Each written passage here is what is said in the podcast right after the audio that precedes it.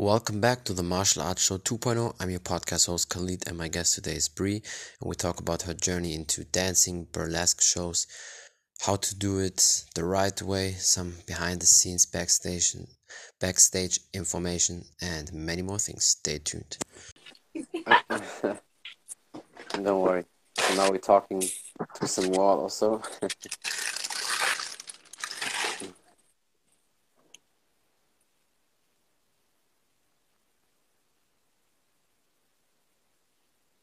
okay, I think we have to wait a little bit. Oh, good. There she is.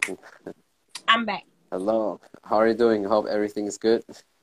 Everything's good. I have the That's munchies. perfect. I'm looking for cereal. That's awesome. I appreciate you for taking the time, and I would just say we can start. Um, tell people who you are and a little bit about your background. Hi, everyone. I'm Bri of Bri and the Sparkling Diamonds. I live in New Orleans and I have a burlesque team here. If you don't know what burlesque is, it is like sexy choreography and strip teasing, but very classy. So if you ever want to see that, we always have a show once a month at Cafe Istanbul here in New Orleans. yeah, definitely for everybody who are interested in that, check it out. But before we go in all these details about everything, how did you get involved into that? Was there, you know, a reason as a kid? Did you dance? Did you think, oh, music or so is cool? How did that all start? Well, I started because at first I was actually doing like teaching kids ballet and teaching them how to dance and stuff. But along my journey, I found out that it wasn't really that lucrative. That's true, yeah. But you know, I also found out people think I'm sexy and they think I'm sexy, so they like to watch me dance. so I was like, well, let's take it to the adult range. So I saw a show in Las Vegas once, and I was like, oh, that's really cool. I could do something like that. So I decided to and put a twist on it. That's That's good. So that's perfect. So I think at the end, you definitely need to give the people a little show here. so just a minute as a teaser or so. Then The we'll people- all jump into the show. Yeah. 100%. Yeah, just all over for the, all the people. Y'all ever decide to fly me out for a show? I'll, I'll come. I'll come. 100%. No, but I just mean, that's for sure 100%. I think you will basically kill all the ladies there for sure. Like skill sets wise, you definitely have a, your number on them. So that's for sure. But I mean, at the end, at the end of this podcast, maybe you need to give the people a one minute teaser or so, so they will definitely see what's going on. Oh, I can't give them. Now I'm at home. My baby in the room. She home from school because she's sick. We can't give no teaser. Today. That's see, we have to put it the FSK, you know, 18 or 18 plus on that. oh, 20, 21. teaser. Because as far as I like to go to, we need drinks. So it's like 21 and up here in America. Oh yeah, it's true. In America, it's 21 plus. Yeah, and in in Europe, it's only 18 plus. So, let's say somebody's 18, they can basically do whatever they want. Mm. Not yet. Yeah, I know it's it's a little bit different, especially the alcohol thing. But um, yeah, I mean, you already mentioned that with the ballet and teaching. So, as a kid, did you do any specific sport or just dancing? Yeah, um, as a kid, I did take up, like, I took up all like variety of dancing, ballet, tap, jazz, like all of those. I took them all. Um, and I was on the dance team. I made captain for that a couple times, like at two different schools, because Katrina, I lived through that. I don't know if you know about that, but yeah. Anywho, I've been dancing, and that's what I'm trained in. Um, my other talents that I have, I just have them because I'm naturally talented. But people don't really know that because I don't really talk about it. But yeah, I have a bunch of What I- talents. Dance is the one that I like the most, so that's the one. I- Yeah, I can I can imagine. What are your other talents? Like probably one of one of the talents are some hot talents. Uh, probably will be 21 plus as well. No, no, not the. eh. But I can sing. You know, I can draw really well. People don't know I can draw my ass off. Um, That's good. you know, I mean, I, I run a full production company, so my imagination is, you know, wild. Anything I try once, perfect, I'm pretty good at it. I could cook really well, but people already know that, especially people who know me. Stay in the kitchen. I cook really well. That's perfect. So it seems like uh, many people probably want to steal you after this podcast because you're a woman of many talents. That's definitely crazy. but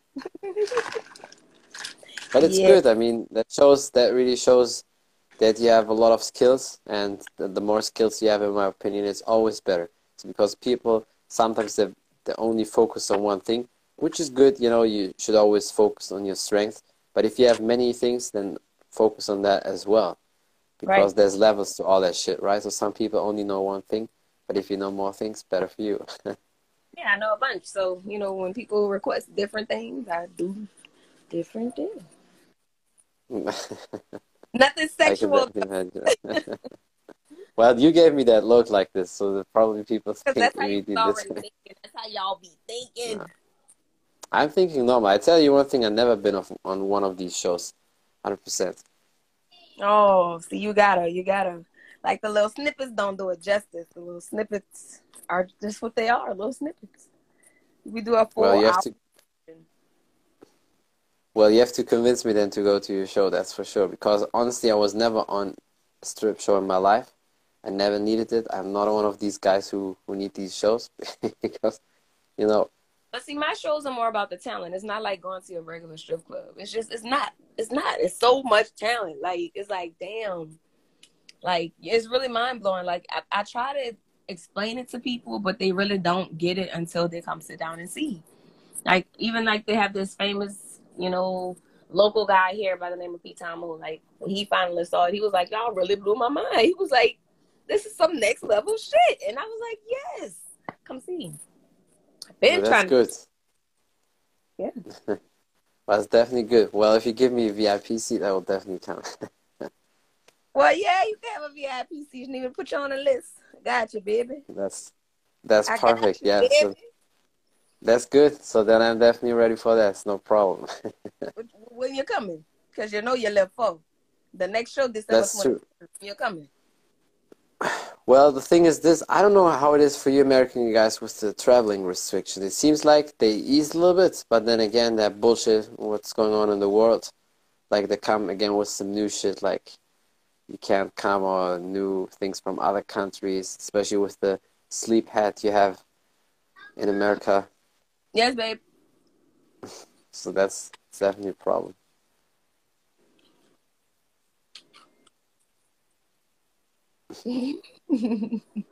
But for next year, for sure, like for next year, I think they will ease a lot with the traveling. And then I definitely have to come because the more I talk to all you guys here on the podcast, I have more and more connections on this podcast. It's crazy. It seems like I already need to do a whole America tour because I have so many people in all different states. well, yeah, I don't see why you don't come. I don't see why. You well, the thing is, I the thing is, I couldn't come. Well, I couldn't come because of the traveling restrictions. That's right. the So problem. that's what I'm saying. We got to keep checking to when the restrictions are gone so you can get your here. Hundred percent. As soon as that's all off, I will come. No, definitely. I will give you. I will give you my word. As soon as I can come, I will come to your show. You put me on that VIP list. I'm there. Boom. That's no problem. You know when you're ready, baby. I got you. Hundred percent. That's perfect. Yeah, that's awesome. and speaking of these shows, like I think a lot of people. Well, the actual show is one thing, but of course, if you have big shows, big events, in general, you always need to plan a lot. Not just the, you know, the surrounding and the people, but talk to people a little bit through the whole process because many people have no idea always what's going on in the background. And in the background, first of all, you have to find other talent in the stuff that I do and the sparkling diamonds. So I had to find the sparkling Mhm. diamonds. You actually have to find women who are willing to follow you in this journey because it's definitely a journey. Um, and secondly, people don't think about the amount of money you have to spend to do this. Yeah, I can imagine. especially if you like somebody like me, you know, like this is like really my life now. It's so funny that I never thought I'd be dancing to like and make actual money from it. It's crazy. So ever since I started the sparkling diamonds and I was hustling to try to scrape up money to get wardrobe. Like once I got like a big hit, and not even like a big hit. Once I got like a two thousand dollar hit, I didn't like spend it on other stuff. I just put it towards the sparkling diamonds. And That's smart. That's smart. I think people need to understand this and definitely take notes because it's very important. You know, that's why people go broke. As soon as they make money and they buy the fancy shit, oh, they made now 20K, I think, oh, cool, clothing, you know, car, whatever. Mhm. But then that's it. That's why people go broke. You did it smart, you invested immediately. Yeah. So I got that big hit, well, that small but big hit for me.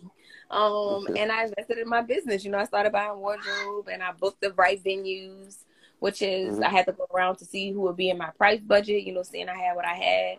Um, and after I did that, I still had to book studio space. Like that's what I'm telling people. Mm-hmm. Like what they don't understand is the money I had to scrape up to get this shit together.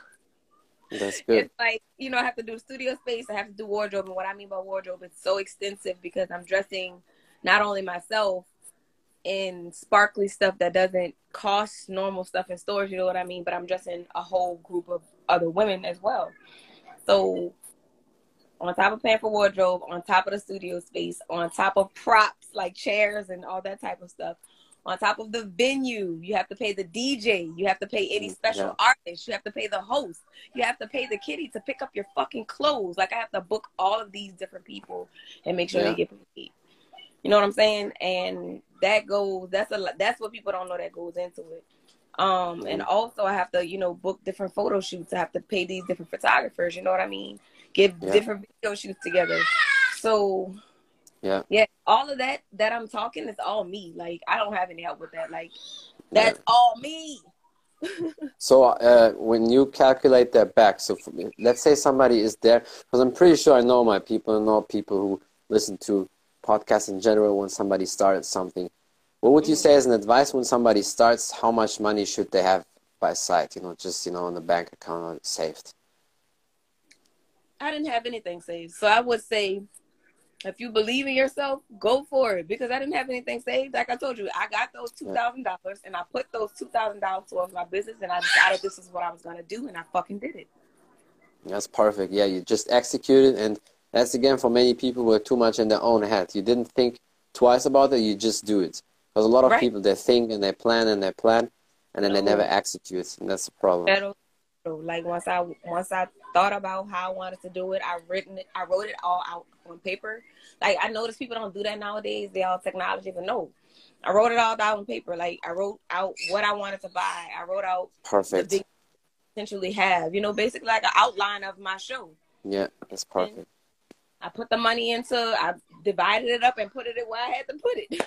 that's that's awesome. Like I mean, you already won my heart. It's like so much like I do. I always write these things on paper down. You know, all people use the technology and computer stuff, and then there's room and space for that. You know, for Excel and all these uh, these things. But you know, for me, it's always I have everything written, handwritten in my calendar, and I write these things on paper because paper just lasts longer. That's how, what I always say, and it's good. Then you right. can always look at that, and that's just perfect. No. And then you just do it. You know, you just you can always look at the things. Okay, today I have to accomplish this. You do your to-do list because it's very important as well, and then just start and after time you will win. no.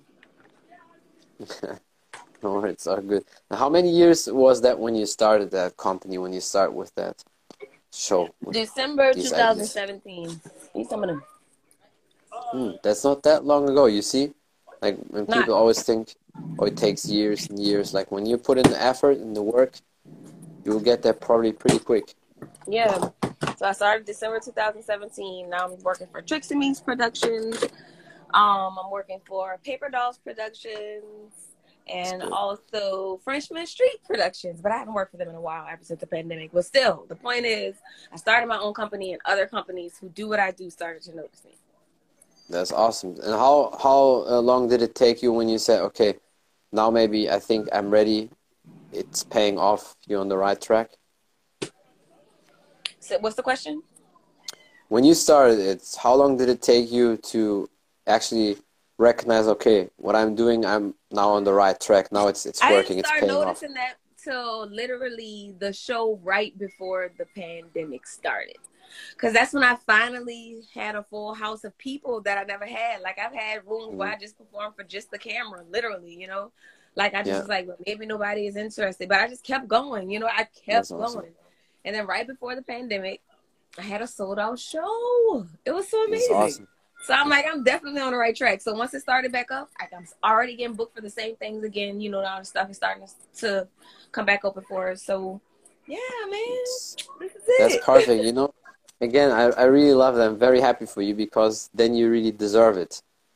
Because a lot of people they just think they think too much and they never do it, and you just did it and believe in yourself. And the, the most important thing is I I think never to to never give up because so many people they give up, and a lot of people they lack on the work ethic. And what I really love about you because people they do that mistake. You look amazing, you have a perfect shape, and people always mistake that when a lady is perfect looking or gorgeous, that she's not, you know, smart or has no hustle or work ethic. But you Right. prove people wrong. You have the you have both. So you're dangerous. You're dangerous package, my dear. So it's uh, definitely a lot of fire. Yes, the body was just an extra. Cause like honestly, I was always like the skinny, you know, the skinny, skinny girl. I was always smart. Like they always called me a nerd, even in high school. But I was good. always skinny. But I knew once I got older, I was gonna start getting a little curve, and that's what happened. And that's what I noticed. Like a lot of people always called me sexy when I got older. So I was like, well, yeah, maybe I should do something sexy in my career. So then when you get a little bit older, the the booty started to grow. So that's Oh yeah, no, my booty didn't start growing to this year. oh how why is that? Did you do some extra squats or exercise or what happened? You know, I just got into a healthier, you know, a healthier situation than the past that I had. Mm. And that's So you- all. And when you're happy, you're allowed to actually gain the weight that you want to gain. That's so true because when the mind, you know, emotions and everything is stored in the gut, you know, in the belly area, and a lot of people that holds them back. So when when you're not on, in a very healthy place, then people have problems. You either can't lose weight or you can't get the weight. You know, if you want to gain weight, you can't do it. But when you're completely free, your mind is free, you're in a happy place, and everything is working. Yep. That's what they was telling me. And I was like, Bri, your ass is getting fat. I was like, really? Thank you.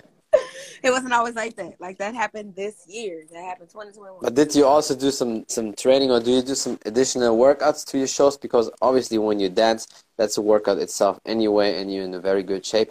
But I know some people who are in that Oh, business, they also do some extra no. workouts. uh, aside from rehearsals, but we rehearse twice a week for two hours. Mm. Um, but aside from that and regular weekly shows, no, I don't work out any extra. I think I'm just blessed that I eat what I want. It's it's great. Um, the only time I tried to work out was like the beginning of the year, but I only went to the gym for a month, so that does not count. so yeah, that was that. Well, I mean, what you actually do when you have every week a show, that's already a workout because moving like you do and dancing in general is that's why Jennifer Lopez has a, you know, obviously she still works out on top of that, but still her background was in dancing and you know, that's no surprise. Her body's for real, that's no fake because you can really see there's, uh, you know, a dancing body. Mhm. It's an athlete's, you know, Yeah, dancing really Yeah. you be sweating. You you sweat in rehearsals. Like I don't think people understand that. I sweat when I'm Yeah. off stage on stage, and I get off. People trying to hug me, and I'm drenched. I'm like, girl, it's hot. I, I was doing my thing. Hundred percent, yeah. yeah. Definitely. So now when you prepare for a show, I can imagine it's probably like when a singer or, you know, uh, musician has their show, you always prepare basically the actual show, what you will do, the performance and everything, the final run. So talk uh, us to, uh, especially talk us through the last week. So let's say Saturday is the show and you have one week before. How do you basically do that? How do you prepare? the week before the show, I try to make sure I have all the wardrobe pieces. Like as Mhm. as crazy as it sounds, you forget a thong and they fuck up the whole thing. Like Yeah, I can So I try to make sure, like, uh, throughout all the stuff I collected, I have the exact things I need for that particular show packed already before the show day comes. Because if not, my brain will be Yeah. gone. I have to pack props. I have to pack um kitty bowls. I have to make sure the food that I'm make sure you know is being vended is out. If I'm vending that day, just got to make sure the girls have a ride who you know may not have a car for that day. I just have to make sure everything is in order. So that's one thing that I have to do. Then on show day, depending on how much stuff I have, I have to decide on how I'm gonna get it all to the place. Yeah. Sometimes my car is too small. Um, but yeah, you have to plan. I have to plan time management. Um, I make sure the girls are always there. Um, an hour before the show starts. Um, in case they need any final touches, may help with their makeup. I make sure we have two extra rehearsals just in case they want to practice their solo. Um, just in case they need help mixing their music. Um, I also call the DJ in so he can have like a little run through to see how we want to set things up. I have a talk with the light tech to see how he would like the people's lighting to be. You know, stuff like that. It's show stuff, show stuff. You know. Yeah, so you're really in show business now, like a true show queen now. yeah. That's good. Yeah, no, I'm very happy for you because you deserve it. And I can imagine if you keep going and put in the work in like five, ten years, you'll kill the whole American show business, especially in, in that area for sure. So, I hope well, so. then, but then you definitely know what you have to do. I'm always on the VIP list. That that's for sure. Yeah, you there, you there. I got you. That's that's awesome. That's perfect. That's all, all I want because now the the average list it's over the time. And whenever I go to something, it has to be VIP or not because I, I can't afford to wait or be in the whole line. That's it. I always have to cut through the line walk on in. You're gonna have Sarah 100%. James sitting at the door. She's gonna be like, "Are you on the list?" And you're gonna be like, "Yes, I'm on the VIP." She's gonna ask you what's your name. Bow. That's perfect. Boom. That's it. Any seat that says reserved, that's you. That's you. That's that's perfect. I will perform a split on the red carpet for the people, like Jean Claude Van Damme used to do, like throw out a kick or so. People will take the pictures on camera, and that's it. Boom. Now I go to the show queen. Boom. It's awesome. Yeah, no, but it's it's really amazing because people always think that's when you never go into details, and that's why for me it's very important. I love that podcast because then you connect with people and really find first of all the true reason why people do something, and you get mm-hmm. the behind the scenes look. Because a lot of people when they see that, obviously you look great. They see that show, they think, oh, it's hot and sexy, but they don't go into the details. And for me, it's always important to see the details, why people are doing that, and why a show is like that. And I think it's you know important to know all the details because you know the devil is in the details, right? Yeah. Um, I'm just replying to people's comment. People's are commenting, "Hey, people." yeah, that's no But problem. yeah, we can have a dance off. You're not ready, baby. You're not ready. I don't care if you jiggle more than I do. I'm still going. to I'm gonna do what I do, baby. That's perfect. Yeah, you definitely the, the one thing you have to do you can never give up now because you're on that high my You have to keep. why give up? Because once you give up, all you gonna wish you had done was the thing you already, you know, wanted That's to do true. anyways. So That's why? true. Yeah, I like I don't so I don't let nobody deter me from what I'm doing. Like regardless of what you may think, how raunchy you may think I am, none of that matters. Like I'm chasing That's my perfect. bag. I'm making my money my way. And I'm my own fucking boss. I ain't gotta listen to nobody. You know? that's it's great. perfect. Yeah. No, that's definitely perfect. And speaking of that and goals, do you have any future plans or future projects? What you want to do? Future projects. Yeah, I wanna have my show at bigger venues eventually. You know? Sell Yeah, out maybe sure. Fillmore, something like that. M- Um, MGM, like maybe. Um, yeah, that's my that's my sparkling diamond goal to have my girls even travel maybe to to a bigger yeah, um Madison production. Square.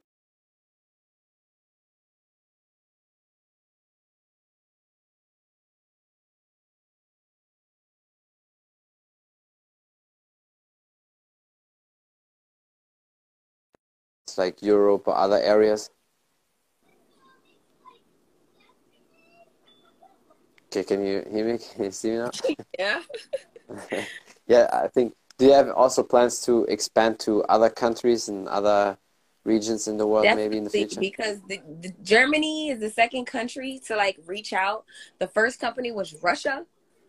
Oh, that's Um, good. I definitely think I would, you know, I would definitely travel, and I think I know I would. If I got offered the right travel accommodations and the right money, hell yeah, I'm on the way. Why not? You would, you would definitely, because Germany they have a lot of places, great soccer stadiums where they would do it. And with Russia, it's no surprise that they, you know, reach out to you. I have a lot of Russian dancing and ballet ladies, so I can connect you with them. They also did kind of shows like that. I have a couple of friends. They were in the Cirque du Soleil, the, the circus, you know. Mhm. So that's why the Russian culture they really love that as well, and I think it fits you. So in the future, I think it's very Yeah. good for you. Yes. So if they, if anybody hit me up, I'm there. I'm there. That's awesome. Yeah, is there anything else you want to say? Maybe some last advices for the people who want to start something like that or something you want to promote?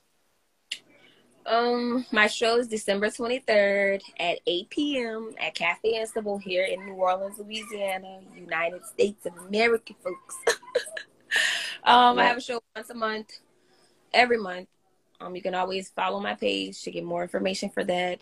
And That's all I want to tell y'all. I want to tell y'all. And yeah, if you have ideas, go for your ideas. Do what you want to do. That's true. No, that's that's so important. Yeah, and definitely everybody check it out. I really appreciate you for your time, and I can't wait to be VIP on your show. yes, baby, pull up on me. Nice talking to you. Hundred percent. I appreciate you. Have a great day. Bye, everybody. That's it from the Martial Arts Show 2.0. I'm your podcast host Khalid, and my guest today was Bri, and we talked about her journey into dancing, being a ballet teacher for kids before her burlesque shows, what it really is, some behind the scenes uh, information and looks, and many more things. Thank you for watching. Thank you for listening. Don't forget to follow her on Instagram, check out her show. And if you want to know more about the podcast on Spotify, iTunes, and all available platforms, just type in the Martial Arts Show 2.0 and you will find me there. Thank you for the support. Until next time, bye everybody.